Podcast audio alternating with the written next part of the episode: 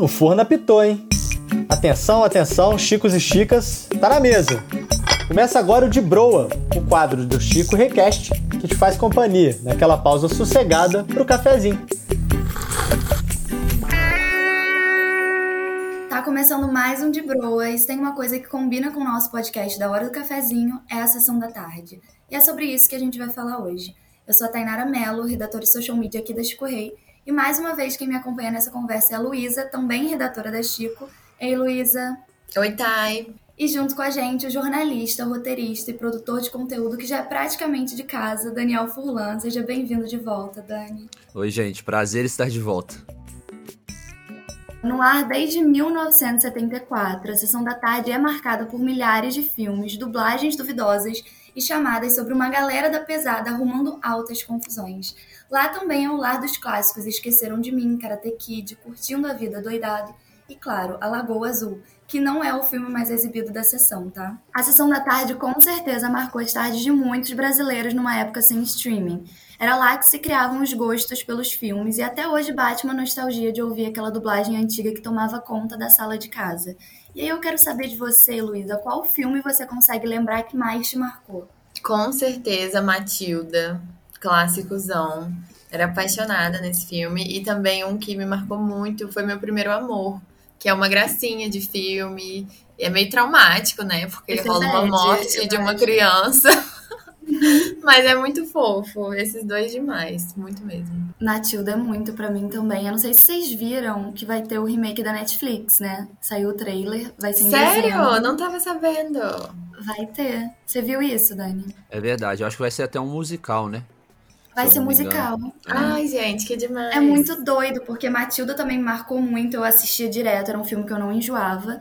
E é um filme de 96, né, cara? E vão fazer um remake 26 anos depois de um filme que com certeza eu acho que vai, vai conquistar um público mais novo agora, que vai vir pela Netflix, vai achar legal, mas também a galera toda que, que já gosta da primeira versão. Acho que vai ser muito nostálgico. Eu tô animada, tô ansiosa. Nossa, eu quero muito ver, não sabia. Vou adorar. Pois é. E você, Dani, consegue pensar num filme bem cara de sessão da tarde que tenha te marcado? Olha, eu acho que o, o mais importante, assim, para mim, sem dúvida, foi o Karate Kid. Daniel San, seu melhor karatê estar ainda dentro de você. É, assisti muitas vezes Karate Kid Sessão da Tarde. E até hoje eu gosto muito de acompanhar a série, né, Cobra Kai, que depois de décadas eles resolveram fazer uma continuação pro filme, assim, né, naqueles personagens originais. Então acho que Karate Kid, aí eu gosto muito de Matilda também, é, mas assim, acho que o Karate Kid acaba sendo mais marcante. Eu acho que eu sou. O Karate Kid passou mais um. Acho que antes, né? Talvez da época de vocês, aquele velho saudosista que eu aqui agora. Mas na minha época passava muito. É, junto com os filmes do Ed Murphy, acho que me marcaram bastante. Não, outro nessa pegada. É porque agora eu vou lembrando de vários, né? Eu tinha uma listinha aqui de filmes que, que me marcaram. Mas nessa pegada, Creche do Papai, com certeza eu adorava, tipo, assistir com a minha mãe de tarde. Eu tenho muito essa memória afetiva, assim.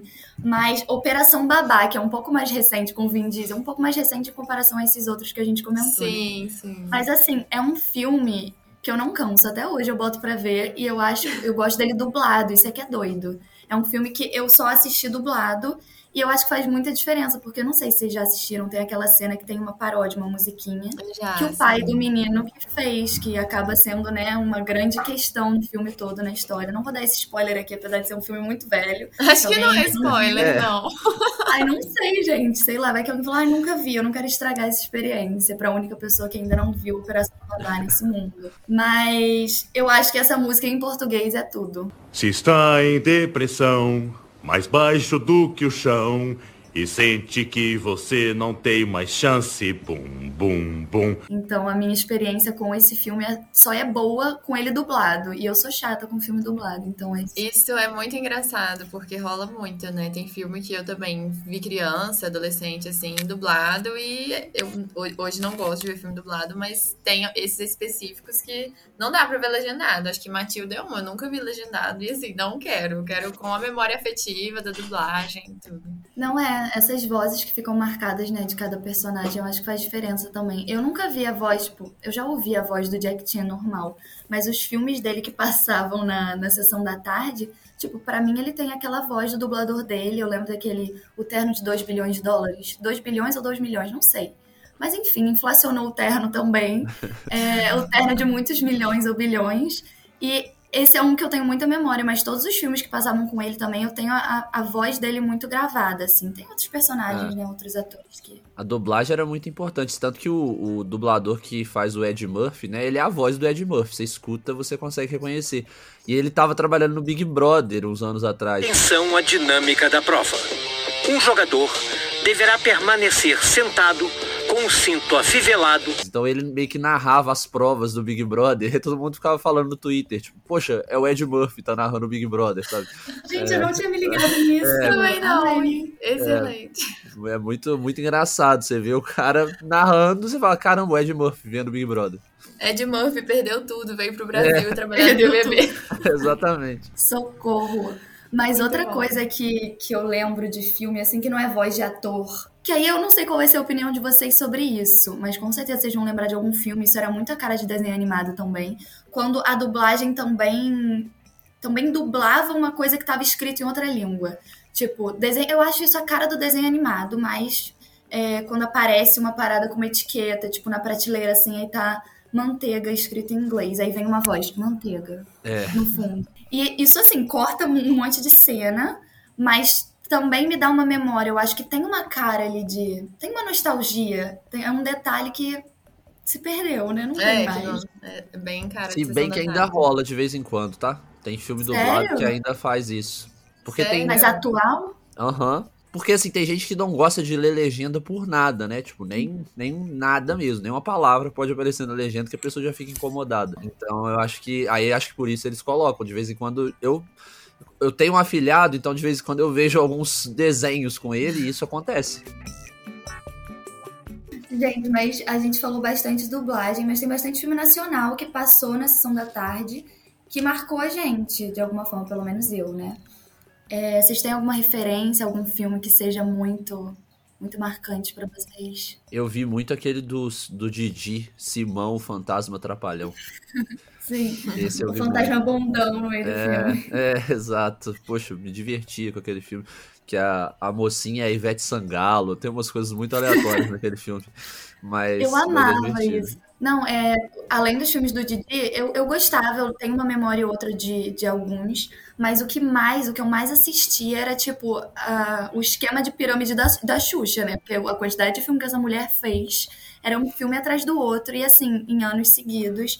Os, eu, eu vou citar três aqui, que um já é Xuxa e os Duendes, um e dois, né? Ai, que eu amava. esse, Eu nem amo. lembrava.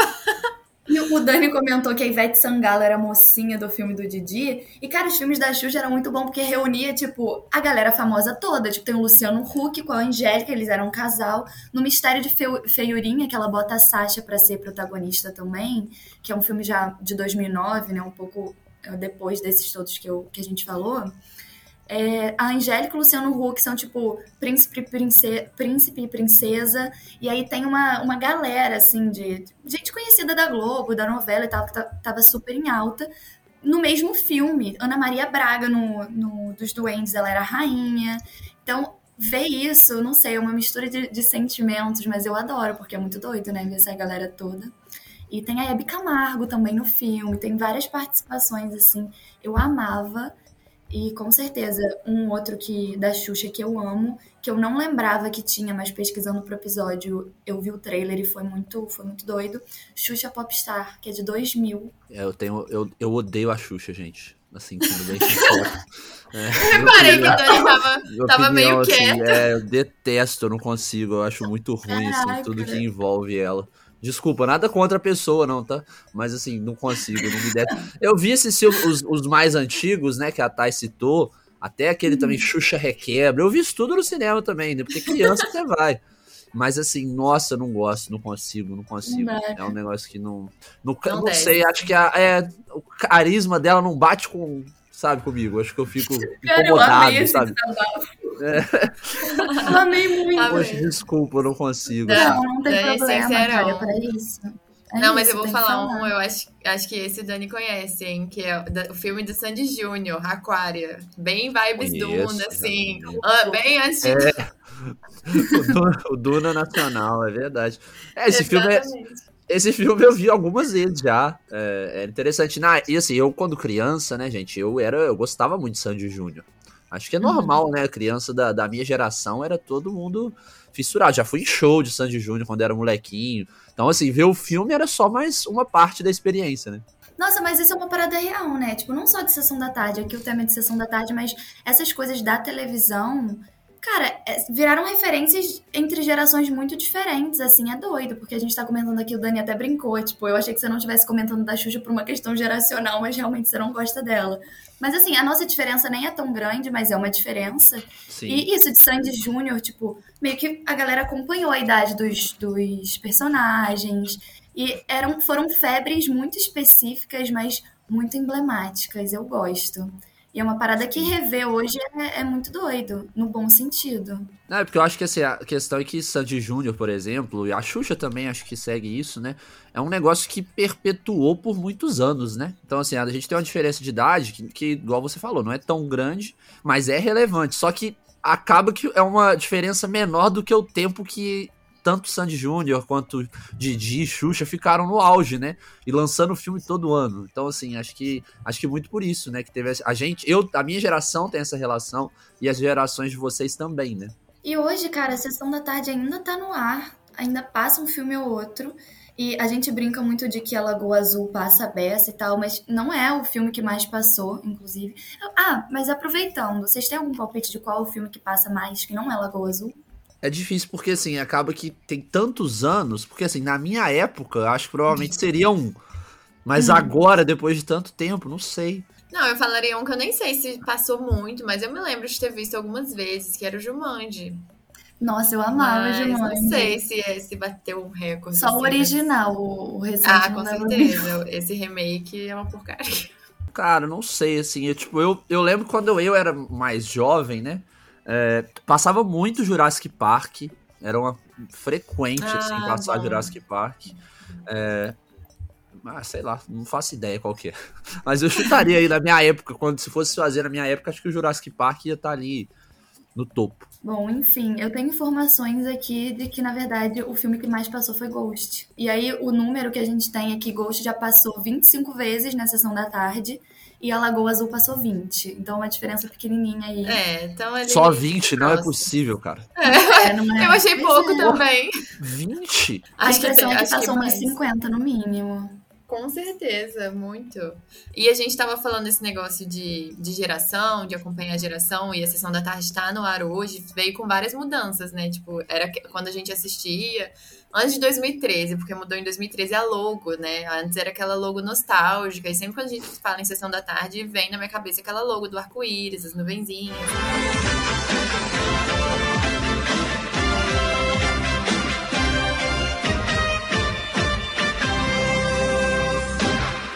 Mas a real já desde 2013 é uma outra logo, é uma coisa mais mais plana, assim, mais neutra. Ah, da nossa época era muito melhor, com certeza.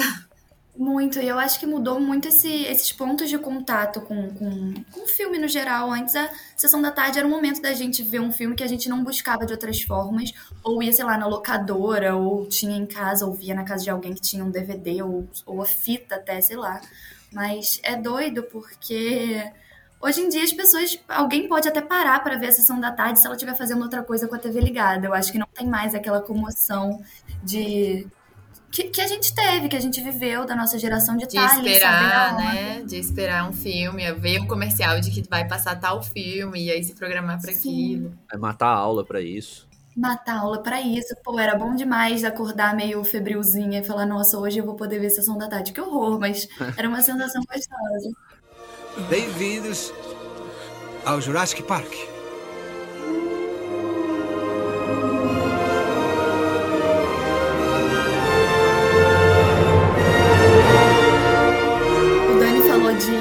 Parque dos Dinossauros e eu amo.